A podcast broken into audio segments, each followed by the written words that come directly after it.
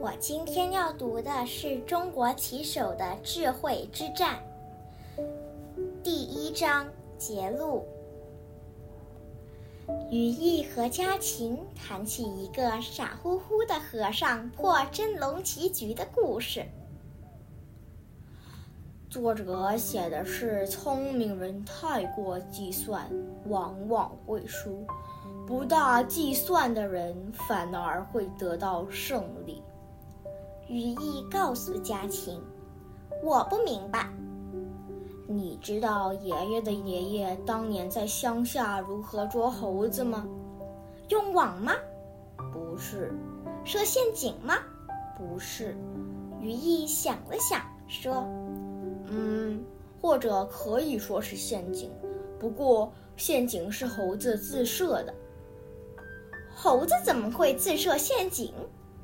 家禽笑说：“爷爷别骗小孩子呀。”“不骗你。”爷爷笑说。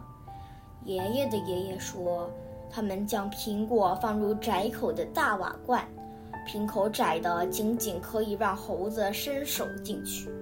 当他拿起苹果，手握苹果是无法将手和苹果一起拿出来的，他的手就会因为紧握苹果而困在瓶内。”猴子连同瓦罐一起拿走，不就可以吗？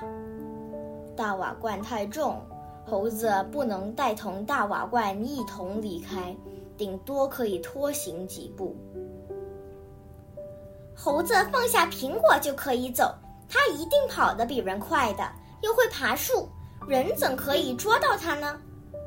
猴子太固执了，他们看见有人走近。但不懂得放手，只管将苹果握得更紧。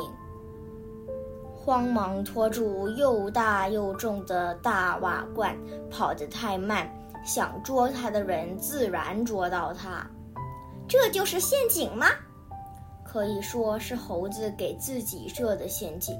羽翼笑说：“只要放手，即使可以将手抽出来然后逃走，没有人可以捉到它。”猴子一定喜欢吃苹果，很喜欢，很喜欢。家禽说：“猴子太爱苹果，所以舍不得放手。有的时候，我们像猴子，太重感情。”家禽点点头，他彻底明白了这个道理。